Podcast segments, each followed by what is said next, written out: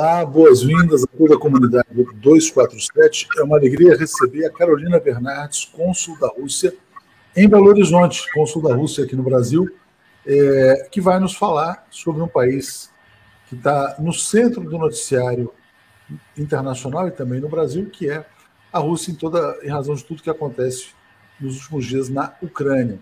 Mas antes de mais nada, obrigado, Carolina, por atender ao nosso convite, por estar aqui na TV 247. Tudo bem com você? Tudo bem, eu que agradeço, muito obrigada pelo convite, Léo. É um prazer estar aqui, é sempre um prazer ter a oportunidade de trazer um pouco mais de informação e conhecimento sobre a Rússia, sobre a sua história, e agora, tão em alta, é também uma oportunidade de trazer um pouco mais à luz né, as verdades sobre a Rússia. É interessante, antes da gente começar a gravação aqui, Carolina me falava um pouco sobre como se tornou é, cônsul da Rússia em Belo Horizonte, é uma história muito interessante, e recebeu um elogio do embaixador dizendo que é uma pessoa brasileira de coração, mas russa de alma.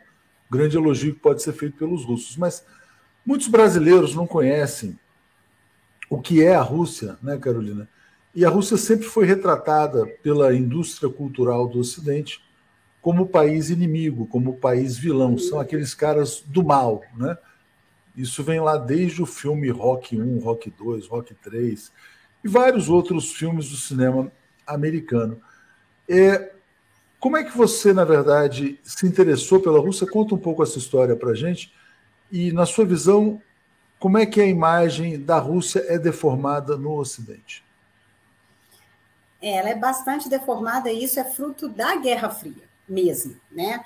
Ah, e, de certa forma, o Ocidente cumpriu o seu papel nesse período de Guerra Fria muito bem, justamente fazendo essa propaganda, né, dividindo o mundo em dois polos, que era justamente o que a gente assistia à época da Guerra Fria, e então exercendo a sua influência e o máximo que era possível do Ocidente, e aí do Ocidente, claro, né, conduzido pelos Estados Unidos, então, é, do máximo que era possível, defendendo a si mesmo, vendendo seu próprio peixe. E se eu sou o lado do mocinho né, da história, o outro lado é necessariamente o vilão. E essa era a imagem que era passada, né? É, que era até a imagem que chegava a, a, até mesmo a mim durante a minha infância, início de adolescência, antes é, de eu tomar conhecimento de fato da história verdadeira sobre a Rússia, que eu só pude a ter esse contato quando, em intercâmbio na Inglaterra, então com apenas 15 anos recém-feitos, eu fui para a Inglaterra estudar inglês, também gosto muito da história da Inglaterra, já admirava muito antes, é, não à toa escolhi ir para lá, mas lá conheci Irina, também intercambista, ficamos muito próximas, melhores amigas, hoje nós nos temos como irmãs, na verdade, e Irina que então começou a me mostrar uma Rússia que eu desconhecia e desconhecia justamente por isso. As informações que nos chegavam até aqui, e através, inclusive, dos livros de história, de escola e tudo mais, é, não era exatamente aquela imagem que Irina me passava da Rússia, me mostrava nos seus álbuns de foto, nos seus álbuns de família, e também na sua espontaneidade, no que ela relatava sobre como é de fato o povo russo, que é muito caloroso, muito receptivo, um povo muito amigável. É, hoje, né, a gente brinca que, de fato, o povo russo é o povo eslavo mais latino que existe, e é uma verdade, então tem muita similaridade com o povo brasileiro. É, e eu fui me encantando com aquilo, com, as, com, a forma como a Irina me apresentava uma nova Rússia. E passado o tempo do intercâmbio, quando eu pude, então, no ano seguinte, ir à Rússia, e aí, então, antes de ingressar em relações internacionais e ingressar nessa carreira, eu ah, ao chegar à Rússia, pude constatar tudo aquilo que ela me falava e não apenas isso, me surpreendi ainda mais e positivamente com o povo, com a cultura, com a história. É, e aí pude perceber, isso me fascinou muito também, Léo, e, e, ainda me incentivou mais nas minhas pesquisas, nos meus estudos, à época é, acadêmicos, né, depois, sobre como essa influência, de fato, dos Estados Unidos sobre o mundo vai muito além a, da sutileza do que é o cinema, do que é Hollywood, né, como você bem colocou aí, é, que divulga é, o estilo de vida americano, que propaga como o melhor estilo do mundo, como o correto, como o inabalável, como o melhor que existe. E eles estão certos em, em terem orgulho, e de fato é uma grande nação, é, mas a propaganda ela é muito grande e ela não é só positiva sobre si mesma. Ela também faz um, um esforço muito grande em denegrir o outro, né? Então não é somente sobre falar bem de si, é sobre também falar mal do outro. É, e isso que me chamou muito a atenção.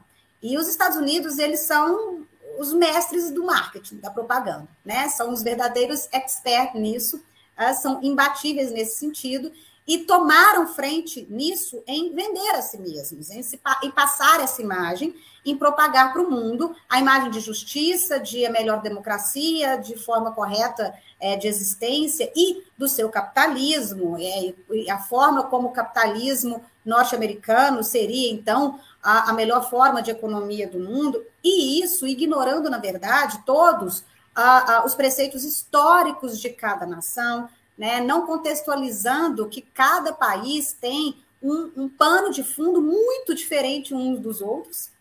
Existe todo um contexto histórico, político e cultural por trás, é, principalmente desses grandes países, histórias milenares e que não podem ser ignoradas. Né? Esses países não vão simplesmente absorver uma cultura ocidental, norte-americana, tomando-a como certa e como única opção, é, sem considerar toda a sua ancestralidade. Uma ancestralidade que é política também. É, eu queria, inclusive, aproveitar esse ponto que você mencionou, Carolina, para perguntar o seguinte. A Rússia ela é conhecida por ter tido, e até em função de todo o território, né, da dimensão gigantesca, por ter tido governos fortes, que alguns chamam de autocracias, inclusive. É, os czares, mesmo depois no regime comunista, e agora o Vladimir Putin. Você vê o Putin como um ditador, né? antes da gente entrar na questão mais do presente, ele pode. Porque a acusação que sempre se faz à Rússia, ela vai no campo dos direitos humanos. Na sua opinião, o regime pode ser qualificado como uma ditadura ou não? Não. Dentro do entendimento da Rússia, tá? E do entendimento democrático da Rússia, e sim, embora democracia tenha sido um termo, vamos supor, inventado né, pelos Estados Unidos na, na sua forma, ah, em essência, e sabemos disso, estudamos isso, inclusive, em relações internacionais, mas os países, eles podem ah, tomar e adequar isso à sua própria realidade, de acordo com o que é tolerável para eles dentro da sua cultura e desses preceitos, que é justamente né, isso que, que a gente está considerando. Então, para a Rússia, e justamente por isso, um país que vem de uma história imperialista né, muito forte, que passou por uma revolução muito marcante, é, e que depois que é a Revolução Russa de 1917, e não só essa revolução, depois ainda precisou passar pela guerra, né, que nós chamamos de Grande Guerra Patriótica, que é a Segunda Grande Guerra, que aconteceu né, muito em território russo e que teve uma participação excepcional, na verdade, justamente né, dos soviéticos à época. É, então, que tem toda essa história de guerra, essas lembranças e essa forma de viver, de governar, ah, é muito é muito mais claro e evidente para os russos no seu entendimento de nação, inclusive quando falamos a mãe Rússia, é mãe como um estado grande soberano que cuida e que zela. Então não é nem o pai, né? É de fato mãe. Né? Aqui no Brasil, igual usamos muito um termo paternalista, e na verdade na Rússia é muito de maternal mesmo, que é o de cuidado e daquele que a mãe sabe o que é melhor para o filho. E, e, nesse sentido é que vem a ideia né, para os russos, que é muito claro, o seguinte: se eu posso eleger o meu chefe máximo, se eu posso eleger o meu presidente, isso basta, isso me é democrático bastante, porque eu tenho nele a confiança de que ele é capaz de delegar é, né, e de, de escolher as demais autoridades, os demais governantes que vão estar ao lado dele, para então arrumar a casa, conduzir a casa e fazer com que o país se desenvolva e etc. Né? O que se espera de um bom governo. É, então, o que é impensável para o Brasil, por exemplo, que seria você escolher somente o presidente e não poder escolher né, os prefeitos, os vereadores, né, a, a, os governadores. Para a Rússia, é, o contrário é que é assust, meio assustador. Né? Então, a maioria dos russos é, é, vai dizer, mas nossa, eu, Pelo amor de Deus, como que eu poderia saber tanto sobre cada um desses candidatos para votar em tanta gente, para eleger tanto? Né? É, eu prefiro eleger o meu chefe máximo e confiar nele. Ele tem que ser preparado o bastante para escolher toda a equipe, para coordenar todo o país. Esse é o entendimento. É, é, muito diferente do entendimento, por isso que eu sempre falo: a gente não pode julgar a cultura alheia e não podemos também tentar medir o outro pela nossa própria régua, porque não vai dar, né? não vai caber. São contextos diferentes, frutos de uma história muito diferente. Então, a Rússia sim se considera democrática, tá? então, para a Rússia, é, ela vive uma democracia com vieses muito mais sociais e vieses muito diferentes é, é, ainda, por exemplo, né, da grande maioria dos países democráticos. Sim, sabemos disso, né, muito se estuda e pesquisa a respeito, mas para o povo russo ainda tem, inclusive, uma memória de um tempo muito difícil, uma década de 90 principalmente muito sofrida, de uma Rússia tentando se reorganizar, se encontrar novamente, inclusive para que pudesse se mostrar ao mundo novamente. Então, durante a década de 90 foi uma economia muito complicada, né? um, estado aos frangalhos, podemos dizer assim, né? Ah, com uma, uma, uma, economia absolutamente né, é, é, é, falida, um país que estava precisando muito se organizar internamente de novo, se reencontrar de novo depois né, do colapso da União Soviética, se reinventar, se encontrar então naquele novo tempo e espaço diante de uma nova ordem que se estabelecia, para então poder, ok, certos e seguros de quem somos novamente, podemos ir para o mundo. Só que durante essa década de 90, né, tanto Gorbachev e depois Yeltsin, que né, infelizmente sabemos muito bem né, quem foi, os seus problemas pessoais e como é vida e etc., não conseguiu conduzir o país como deveria, né, não teve condições é, para que isso acontecesse, e vimos Putin, de fato, tomar as rédeas da situação e, e, a transformação, ela é, ela é a olhos nus, assim. Você consegue ver e, e, testemunhar, e eu pude testemunhar essa transformação da Rússia da década de 90. Né? A Rússia que é hoje é absolutamente um novo país, nem se compara. Né? Em, em tudo, em termos de estrutura, inclusive, de infraestrutura. Então, o crescimento e a qualidade de vida, ela é inegável. E o povo sabe disso reconhece, né? E, e, e pensa o seguinte, ok, tá ótimo como está, não queremos, o receio de voltar ao que era é tão grande que por isso também essa permanência do Putin no poder com uma aprovação altíssima que ele tem. Né? É, Aí questionam a oposição. Claro que existe, e tem que existir, é saudável que exista, né? Em todo lugar. A, a, ninguém nega isso, né? E aí, do meu lado, enquanto analista internacional, né, enquanto professora de relações internacionais, eu posso também dizer sim, sabemos da importância da oposição, e, e, ela precisa de fato existir na Rússia, embora ela seja até ainda muito pequena, né, diante do tamanho do país. Mas muito se deve também a isso, né? Putin normalmente ele tem cerca de entre 70% e 80% de aprovação. É, é, sempre um índice muito alto. O que é uma, uma expressão de uma aprovação democrática. Eu queria te perguntar, antes de entrar no tema Ucrânia, é, como é que surgem essas histórias, é, muitas delas vinculadas ao, ao, jornalismo britânico, né? que são histórias de tentativas de envenenamento, sempre tem histórias meio rocambolescas ali é, sobre como é tratada a oposição russa, e isso nos confirma na prática. Né? E também mesmo no, nos Estados Unidos, interferência russa nas eleições. A Rússia, outro dia, o próprio ministro uh, do TSE, o Luiz Edson Fachin, olha, podemos ter hackers russos, né? sempre há muita mistificação em torno da Rússia. Por que, que se faz essa propaganda até hoje, na sua opinião? A Rússia forte incomoda? Essa Rússia fortalecida pelo Putin incomoda o Ocidente? É, é justamente isso. Essa é a resposta. Né? Incomoda muito. Incomoda os Estados Unidos. Tanto a gente assiste hoje toda essa ação, essa atitude ah, do governo atual, é justamente isso, né? Você ter o seu principal oponente histórico, né? O que era o seu opositor histórico é, crescendo e se reencontrando no cenário geopolítico de novo, incomoda muito. É, embora a, a, gente precisa lembrar que isso, né, nós, já, nós já temos 30 anos da ruptura da União Soviética, né, 30 anos em que esse cenário mudou, e as, a maioria das cabeças parece que, que ainda está lá, né, que ainda estão na Guerra Fria e que é conveniente que assim se mantenha. Para os Estados Unidos, de certa forma, a gente até consegue compreender de onde vem esse, esse incômodo e esse medo, porque os Estados Unidos acabou conseguindo ficar absoluto, hegemônico durante toda a década de 90 e, e, e estabelecendo essa liderança sozinho, porque lembramos que na década de 90, China não existia né, absolutamente nesse cenário geopolítico. Né? Ela, não, ela não incomodava, ela não tinha poder econômico, né? a China era apenas um grande país, muito populoso e pobre, que ficava lá do outro lado do mundo. Né? Era, isso, era essa ideia que a maioria das pessoas tinha também de China, é, ainda naquela época. Então, nós tínhamos somente os Estados Unidos reinando absoluto, essa é a verdade, na década de 90.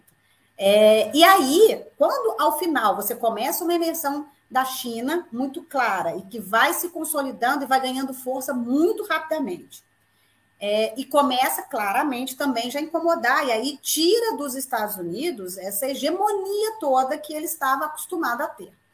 Ah, e a Rússia começa a se estabelecer também, né, e vem crescendo. E aí a gente também precisa lembrar que não somente Rússia, mas Índia também é uma economia forte hoje já e que vem crescendo e, e atentem-se para a Índia, porque ela ainda vai crescer muito mais, é, tudo isso coloca em xeque uma hegemonia dos Estados Unidos que já não mais existe. Mas os Estados Unidos ele tem muita dificuldade em aceitar isso. Os Estados Unidos ele tem uma dificuldade muito grande em entender que eu não sou mais a, o dono da bola sozinho, né? Eu costumo fazer uma analogia, na verdade, com, com o bolo. Eu falo que ah, os Estados Unidos ficou muito tempo podendo decidir, né? A festa, o tema da festa, e ele decidia ah, qual ah, o, o, bolo, qual o sabor do bolo, qual o recheio, qual a cobertura, e ainda comia esse bolo sozinho. Isso quem entra, quem sai, quem pode entrar, quem não pode, enfim, tudo isso. Exatamente. E aí, de repente, ele viu que ele até decide muito do bolo, ele ainda come né, grande parte desse bolo, mas ele já precisa, alguém já dá palpite sobre o recheio. Depois alguém também já ajuda a decidir a cobertura. E agora, né, sentam à mesa vários outros e comem desse bolo com ele, e ele está incomodadíssimo, né? Ah, quando, na verdade, eu costumo dizer que os Estados Unidos deviam aceitar essa nova realidade, né? entender que o mundo não é nem mais somente dois players, dois polos, como era, né, nesse imaginário do que era a União Soviética e, e, Estados Unidos, então, do que é Rússia e Estados Unidos, mas são muitos outros polos. Então, temos um mundo, sim, multipolar, é, são vários players já né, nesse xadrez da geopolítica. E se os Estados Unidos aceitasse que ele ainda decide sobre o bolo, ele ainda come do bolo, e isso está ótimo, né? E aprendesse a conviver com isso a, e jogar isso a seu favor, ele ia ser muito mais feliz na sua política externa do que tentando tão somente puxar o bolo para si de novo controlar toda a festa sozinho. Né? Que, isso, porque isso é o que a gente vê acontecendo ah, e que, na verdade, acaba por enfraquecer a política externa dos Estados Unidos, que a gente vê que está numa situação bem delicada nos últimos anos. Então, sim, eu acho que isso tudo, né, como, como você bem colocou, né, a ideia que se constrói e, e, de sempre colocar culpa na Rússia, vem disso, né, porque incomoda. E aí eu resgato aquela memória lá de trás do que era um jogo de propaganda, já era uma guerra de informações, né, desde a Guerra Fria, né, isso que hoje todo mundo já, já, já conhece por guerra híbrida e todo mundo já entende melhor o conceito, mas já era desde então, né? Era uma propaganda, uma forma de se dizer, né? Era o que minha avó dizia, né? Que ela, quando criança, aprendeu que russo como criancinha. Era, era aquela. É, são os malvados, são os vilões da história. Então, é, existia essa propaganda. Né? E que faz parte, inclusive, desse imaginário coletivo a respeito de KGB, né? a respeito do, de, de envenenamentos. Inclusive, a Rússia fala: é, é, é impressionante isso, porque mesmo que a gente não faça nada, Alguém vai fazer, vai colocar a culpa na Rússia e o mundo inteiro vai acreditar que de fato foi a Rússia, porque a fama que espalharam a respeito da Rússia foi tão bem arquitetada que é difícil desconstruir. E a Rússia ela não tem um conhecimento, ela não tem uma expertise em, em propaganda. É, é, a Rússia não é boa em vender a si mesmo, e a gente. É, muito, muito, embora tenha começado de alguns anos para cá a disputar, vamos dizer assim, o imaginário na comunicação, com esses canais RT. Exato, exato. A gente tenta justamente que é, nós sabemos, entendemos a, a comunicação é um soft power, né? Um soft power muito poderoso, uma ferramenta importante. É, mas os Estados Unidos ainda fazem isso né, muitíssimo bem. É então, assim, a Rússia vem, é, e a Rússia vem tentando fazer isso justamente para desmistificar um pouco. A Copa do Mundo, por exemplo, foi um evento que ajudou é, é, né, um pouco nesse trabalho de mostrar o que é a Rússia de verdade, de abrir né, as portas e, e para que as pessoas pudessem entender, a população geral, né, as pessoas comuns pudessem saber um pouco mais da Rússia, da cultura da Rússia e ter mais contato com isso. Né? É, e aí, essa questão de, de sempre colocar a culpa na Rússia tem sim, tem, tem claramente sempre muito a ver com isso. É, eu queria te perguntar, na sua opinião, o que, que significa essa declaração recente do Vladimir Putin e do Xi Jinping sobre essa aliança sem limites entre Rússia e China. Qual que vai ser o impacto disso para o mundo? Bom, a gente vê a configuração de uma nova ordem mundial mesmo, que já vinha se estabelecendo há mais tempo, e agora, ao meu ver, a gente pode dizer que sim, né? vivemos um momento histórico. Vivemos passagens históricas da geopolítica, é, observando justamente esses grandes acontecimentos e essas novas parcerias. Então, a gente estabelece novos eixos, e aí, mais uma vez, é, os Estados Unidos precisam lidar com a sua não hegemonia, precisa lidar com o fato de que ele tem novos jogadores ah, para novas partidas de xadrez com ele, e são jogadores à altura, e que ele precisa, inclusive, estar preparado para isso é, e melhorar suas estratégias, né, e que estratégias antigas não mais valerão. É, e com isso, a gente vê um fortalecimento dessa nova ordem que pode mudar muita coisa, né, Léo? Quando a gente avalia, inclusive, é, a questão do dólar, a desdolarização que a Rússia vem passando já é, nos últimos anos, o estabelecimento ah, de comércio com a China já nas duas moedas locais, então ah, não, não, se usa o dólar né, em grandes comercializações, na, em grande parte dessas grandes comercializações entre os dois países, mas então você vai diminuindo a dependência né, da grande e forte moeda do Ocidente é, e fortalecendo outras formas de comércio e fortalecendo o comércio dessas duas outras grandes potências. Então, isso mexe no mundo todo. Claro uma vez que você mexe no, no sistema internacional, Além do fato de que hoje estamos todos claramente interligados, né, conectados, não existe economia totalmente independente em um país que não dependa do outro. Então, essa interdependência ela é um fato. É, decisões tomadas dentro de um país, elas podem impactar em menor ou maior escala em outros países, direto ou indiretamente. É, então, o, por isso a gente tem que estar tão atento. Por isso é sempre tão importante acompanhar a política externa, esse movimento é, da geopolítica, porque vai acabar impactando sim na vida de todo mundo, né? Às vezes ah, tem alunos que, que brincam, falam, gente, prestem atenção, inclusive na política externa também da Rússia e da China e de países que às vezes vocês pensam que não tem ah, tanta influência no Brasil, pode não ter tanta influência cultural mas tem uh, influência econômica através do petróleo, por exemplo? Então, tem uma influência que vai acabar é, é, respingando aí no seu bolso, refletindo, na verdade, no seu bolso, porque vai mexer em tudo. Mexe no preço mundial, você mexe no preço, no final das contas, até da gasolina que vai chegar aqui para você. Então, assim, é, é sempre importante acompanhar e sabemos que estamos, então, estabelecendo, sim, uma, uma nova ordem e que a gente ainda vai assistir muitas novas reconfigurações desse cenário. Muita coisa vai acontecer nesse ano, né? Provavelmente. Carolina, eu queria te perguntar então agora sobre a Ucrânia. É, o Vladimir Putin fez um discurso duro ontem e falando até de uma certa artificialidade da nação ucraniana. Bom, a, a Rússia reconheceu duas repúblicas independentes e a mídia ocidental trata isso como uma invasão do território. Queria te pedir para falar um pouco sobre Ucrânia e sobre o evento de ontem. É, a gente tem que lembrar, né, e foi exatamente o que Putin falou também ontem. É, são dois países que têm laços históricos é, e que não dá para negar. Né? Então, quando a gente pensa que Kiev já foi a capital do Império Russo, é, e aí a gente lembra e estabelece o quanto que essas duas nações são interligadas, né? são nações irmãs, nações que sempre estiveram lado a lado, que lutaram lado a lado em grandes guerras, é, Putin, sim, fez questão de lembrar que Lenin arquitetou e construiu a Ucrânia da forma como ela é. Isso acabou incomodando muitos ucranianos de Kiev, né, a favor do governo hoje, que são a, a pró-Ucrânia europeia, vamos assim dizer, né, dizendo que não faz mais sentido fazer esse tipo de apelação histórica, mas, na verdade, era mais para explicar, ah, contextualizando por que, que esses dois países são tão interligados, por que, que eles dividem mesmas culturas, mesmas mesma língua, mesmos hábitos, inclusive famílias. É, a gente tem o que a gente chama de russo-ucranianos, né? São famílias ah, pertencentes aí aos dois países de uma forma híbrida.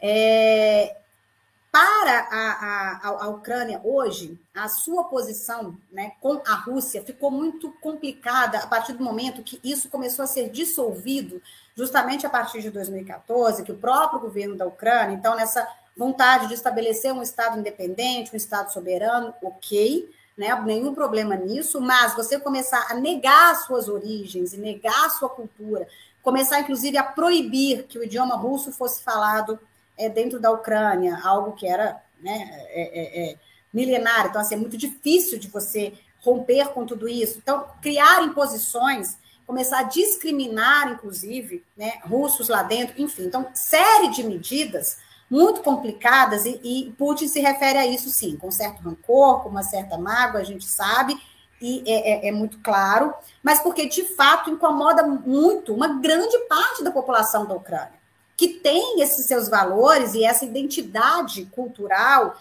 é, e familiar, inclusive, com a Rússia, né, essas origens de um mesmo povo, e que fica incomodado também com tudo isso acontecendo dentro da Ucrânia. Então, a gente tem ali, na verdade, diversos problemas, a gente tem algumas. É, podemos chamar, né, uns, uns, uns, grupos, né, as milícias e, e, e grupos a reivindica, reivindicadores de protesto que têm origens neofascistas, né, outros a, a pró-Europa, outros. São diversas linhas e muito complicadas e que brigam entre si, na verdade. Então, a gente tem a região de Dambas, é uma região que já está em conflito interno, já existe uma guerra civil há oito anos, que é justamente onde estão essas duas repúblicas, que já eram autoproclamadas repúblicas né, populares, é, que são separatistas, porque elas nunca se identificaram com a Ucrânia dessa nova forma que a Ucrânia se estabelece, é, e muito mais com a Rússia. Então, elas, elas, a vontade de não mais pertencer à Ucrânia, justamente para que também pudessem fazer as suas escolhas e, claramente, restabelecerem laços com a Rússia, sempre aconteceu e criou esse conflito na região, tá? Então, assim, resumidamente, é, explicando o que acontece ali. Então, são duas repúblicas que não têm vontade de permanecer vinculadas à Ucrânia. E o conflito é ali. Quando para a Rússia, tá? Então, a justificativa da Rússia é que os Estados Unidos vêm alimentando as forças armadas da Ucrânia, enviando armas modernas e armas muito mais perigosas para a Ucrânia, é, nos últimos tempos, fortalecendo a capacidade da Ucrânia de justamente aumentar, inflamar o conflito na região de Donbas. É, sobre alegações, né, as ocidentais, de que a Ucrânia é, tome novamente essas, essas regiões para si, ou seja, é um conflito de toda forma, é alimentar um conflito de toda forma, né, e, e entre um, um mesmo povo, né, uma guerra civil.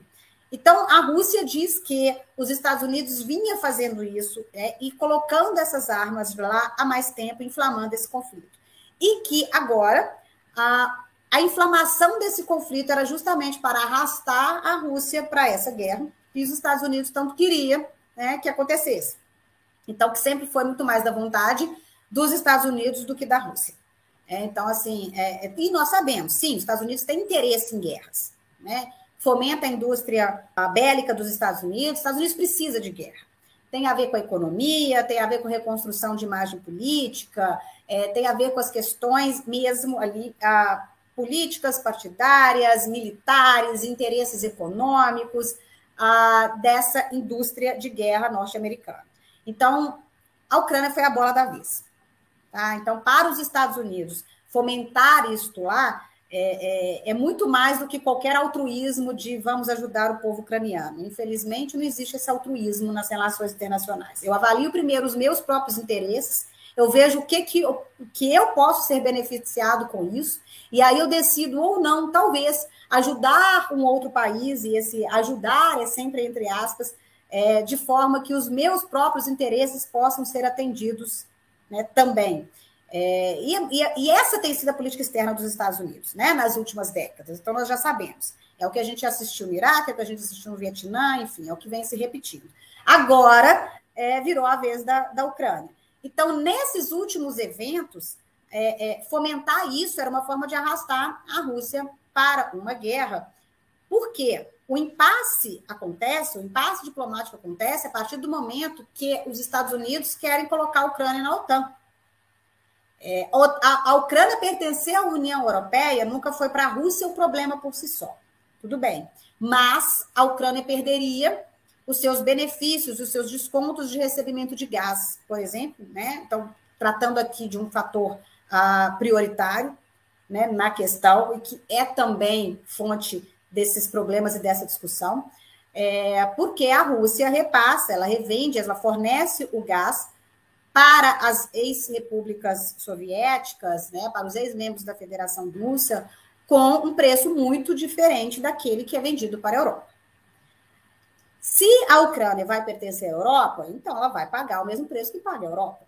Né? É, essa foi a colocação da Rússia, na verdade. Tudo bem, você vai perder todos os benefícios né, de parceria e de país aliado. Então, você vai passar a ser um país europeu.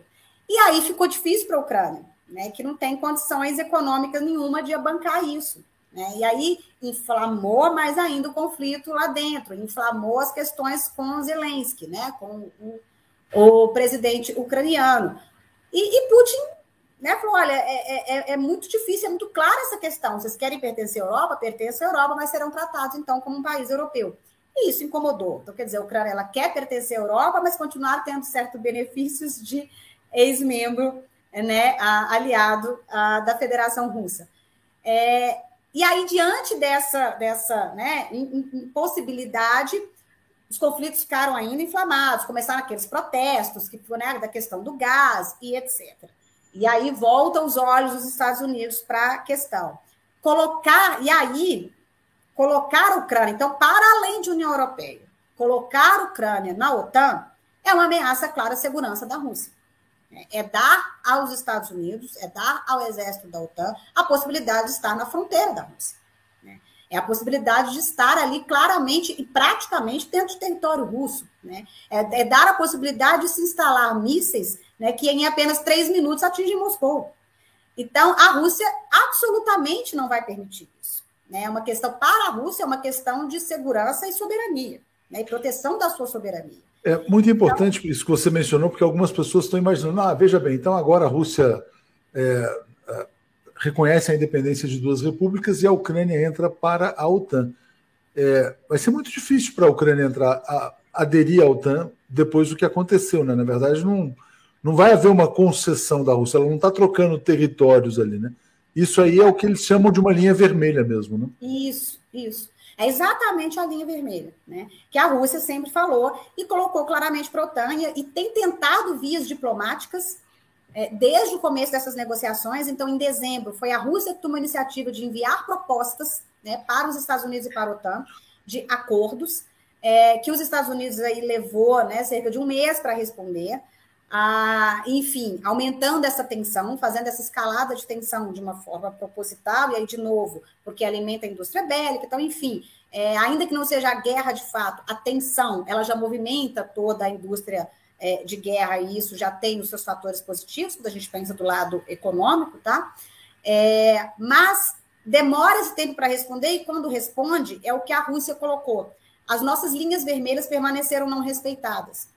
A OTAN pôde expandir para o lado que ela quisesse, esse tempo todo, sendo que para a Rússia ela nem mais fazia questão de ser, porque a OTAN ela apenas surgiu por causa da Guerra Fria, né? E que no contexto atual ela nem deveria mais existir, assim Ou como seja, o Pacto de Varsóvia. Ou a Guerra Fria nunca acabou, né? Que também é uma interpretação de que ela jamais terminou, embora. Pois é, que é que é justamente algo uh, favorável aos Estados Unidos, né? Perpetuação da Guerra Fria, né? Algo que a Rússia queria justamente que acabasse, porque a Rússia ela tem um certo rancor com, com, com o Ocidente de não ter sido devidamente acolhida ao final da Guerra Fria. Tá? Isso também é algo claro, e o Putin fala isso. Então, quando acontece a dissolução da União Soviética quando a Rússia se encontra numa situação complicada, né, e precisando se restabelecer e se reconstruir, o Ocidente deu as costas para a Rússia. Então, ok, se o sistema de vocês né, foi o vencedor dessa Guerra Fria, vamos assim dizer, e a gente precisaria então nos adequar e começar a fazer parte desse sistema que então vocês provaram que seria o melhor, que horas que vocês estenderam a mão, né, e, e, e nos disseram e nos integraram nesse sistema capitalista e nesse novo, nesse novo mundo, né? E que a gente precisaria se inserir para então sobreviver, crescer e desenvolver. Momento algum, muito pelo contrário. Né? Parecia ser conveniente manter a Rússia enfraquecida, né? parecia ser conveniente uh, manter a Rússia naqueles moldes. Por quê? Porque é um país com muito potencial, é um país gigante, né? que toda vez que se ergue é uma ameaça. Né? Então, era preferível que se mantivesse daquela forma. É, e quando a Rússia não se mantém, ela começa né, a representar essa ameaça, e aí você ressurge a ideia de, de Guerra Fria novamente. É, que é o que agora o que a gente está tá assistindo, né? E a Rússia, na verdade, Léo, eu até comentei isso ontem, eu falei, olha, foi uma jogada de mestre? Foi, né? A gente pensa num jogo de xadrez com um checkmate ontem. Essa, e essa foi a verdade. Por quê? Ah, os Estados Unidos dizendo o tempo todo: a Rússia vai invadir a Ucrânia. A Rússia não queria invadir a Ucrânia hora nenhuma. Essa ameaça nunca existiu de fato. Nunca existiu de fato. Né? E a Rússia alega isso o tempo todo. Isso faz parte da propaganda dos Estados Unidos, da guerra de informações, né? dessa propaganda propositadamente promovida e feita para, sim, chamar o, né, a, a opinião pública para o seu lado, para fazer toda essa movimentação, é, para colocar o mundo a, né, a, favor do Ocidente e contra a Rússia, enfim, é, para trazer, né, levantar de novo toda a população a favor dos Estados Unidos e contra a Rússia. Então, fez-se essa propaganda de o tempo todo dizendo que Rússia iria invadir a Ucrânia, e a Rússia, mas para quê? Eu não tenho o menor interesse de invadir a Ucrânia. Minha única questão é não ameacem a, com a OTAN aqui. Não venham colocar a OTAN no meu quintal. É só isso. Respeitem a linha vermelha, né? essa linha vermelha de segurança estabelecida, e está tudo certo. Eu não tenho por que invadir a Ucrânia. Eu não quero me opor com a Ucrânia. Muito pelo contrário. E aí vem sim esse discurso de nações irmãs, de todos os elos que existem historicamente entre os dois países. É, quando os Estados Unidos continuam inflamando esse discurso, né, e, e, ontem, na verdade, é, foi basicamente isso que o Putin disse: olha, eu não vou invadir a Ucrânia, um que eu não vou dar razão para os Estados Unidos que está falando isso o tempo todo. É, por outro lado, isso também não significa que eu seja fraco né, o bastante é, para também não cumprir com os meus interesses. Eu não, nós vamos ficar nessa até quando? Os Estados Unidos gritando de um lado, fazendo uma propaganda falsa de um lado, a Rússia resistindo né, o tempo todo, é, e os Estados Unidos dizendo que estavam tentando as vias diplomáticas, mas sem conseguir conversar claramente sobre as propostas que a Rússia havia feito. É, é... Então, essas duas repúblicas fazem um apelo né, à Rússia de reconhecimento, e, e esse pedido já havia, claro, né, há muito tempo, é, e acabou, ontem acabou sendo um momento oportuno, né? Assim, se é que podemos chamar de oportuno, mas era, é, é, era a grande jogada que a Rússia poderia fazer. Então, reconhecemos, né? E Putin, inclusive, ainda diz, como já deveria ter sido, então, né, há mais tempo, é, reconhecemos as duas repúblicas, a de Lugansk e de Donetsk, a, como, então, países independentes e soberanos.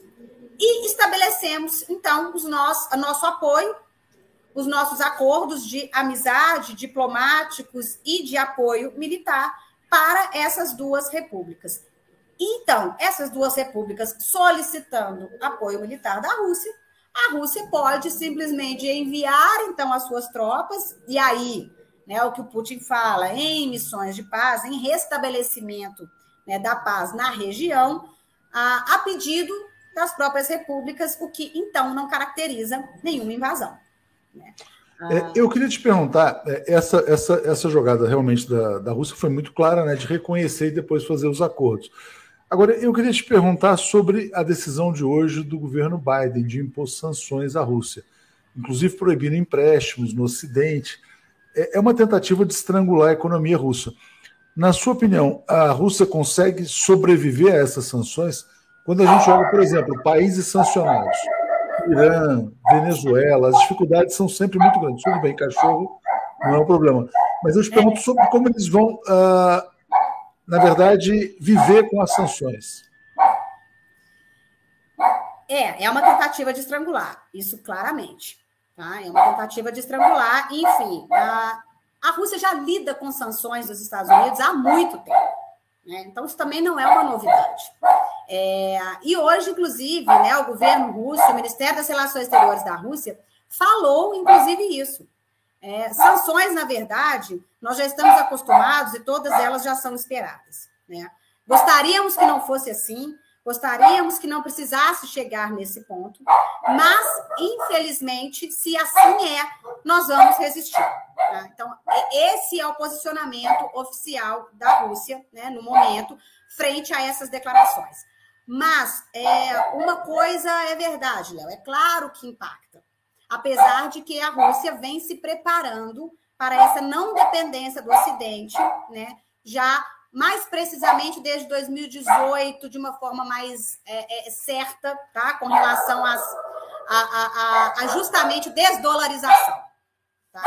Então, assim, essa desdolarização da, da, da Rússia e essa, essa forma comercial de se estabelecer com a China, ela, ela é para justamente já tentar ajudar e que a Rússia não sinta muito por conta ah, de possíveis sanções que são sempre esperadas dos Estados Unidos. Então, antes da Rússia fazer o reconhecimento das duas repúblicas, né, e, e antes desses novos passos que estão se desenvolvendo agora, tudo isso foi pensado.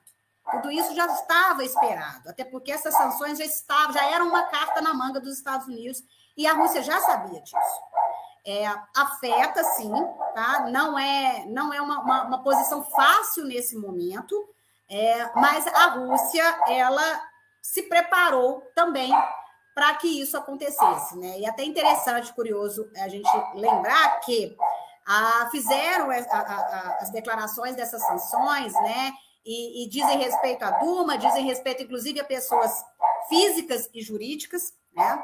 Ah, então, assim, são, são sanções bem pontuais, mas que dentre essas pessoas físicas, é, inclusive, não está o presidente Putin.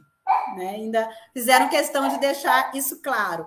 Então, a gente vê como são medidas políticas, são sanções a, que a gente vê sendo movimentadas de uma forma a estrangular a economia, mas que, de certa forma, se tem consciência do que pode, do que não pode, sabe? De, do que de tentar resguardar, de certa forma, se, se estabelecer as relações diplomáticas, ainda que minimamente, para tentar rever isso depois e tentar salvar a situação, sabe? Quando a gente avalia mais detalhadamente, a gente vê várias nuances aí que, que cabem boas reflexões.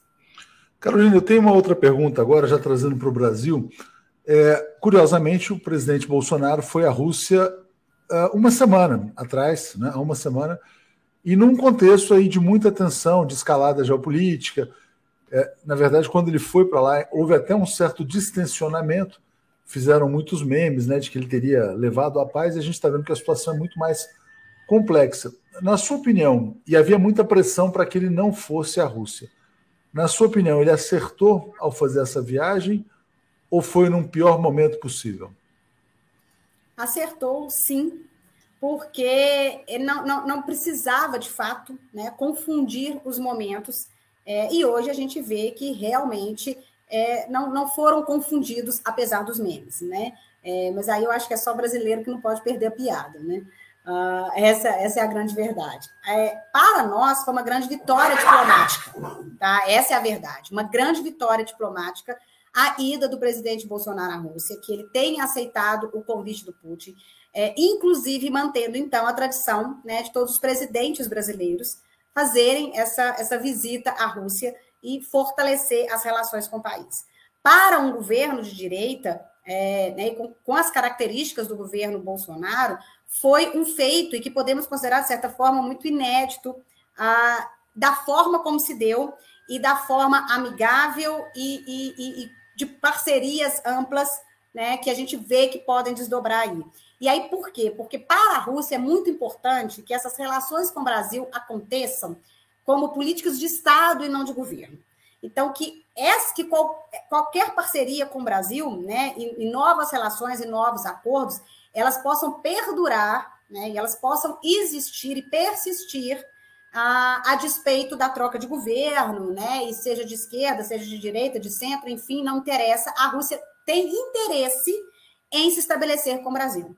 Que o Brasil seja um grande parceiro, que o Brasil cresça nesse sentido, fortaleça inclusive BRICS, que para a Rússia é muito importante. Então, ali foram discutidas muito mais do que só as questões de fertilizantes, que é, são de fato muito importantes né, na relação entre os dois países, é, e a questão de carne, enfim, então, né, de agropecuária e do agronegócios, da parte de fertilizantes, mas também cooperações técnico-militares, é, avanços na, na, na, parceria de tecnologias, é, de instituições acadêmicas e de desenvolvimento e de pesquisa. Então, tem muito o que pode ser aproveitado por ambos, numa troca mesmo, num intercâmbio, fazendo crescer ambos os países de uma forma benéfica, numa relação ganha-ganha.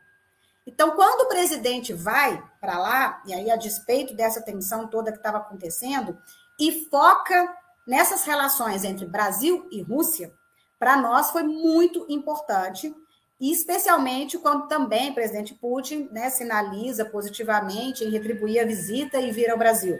Agora, com esses novos desenrolares, justamente desse cenário todo, é, a gente não sabe se de fato se concretiza num curto prazo, mas ah, as sinalizações foram muito positivas. Para o Brasil, Léo, é muito importante isso, que o Brasil fortaleça as suas relações com outros países que são potências e que estão crescendo e que estão emergindo é, e possa ter novas e mais possibilidades né, do que tão somente o que a gente já né, sempre assistiu, do que man, manter apenas as relações mais do mesmo. Né? Então, crescer e se expandir. E BRICS é uma oportunidade riquíssima para o Brasil.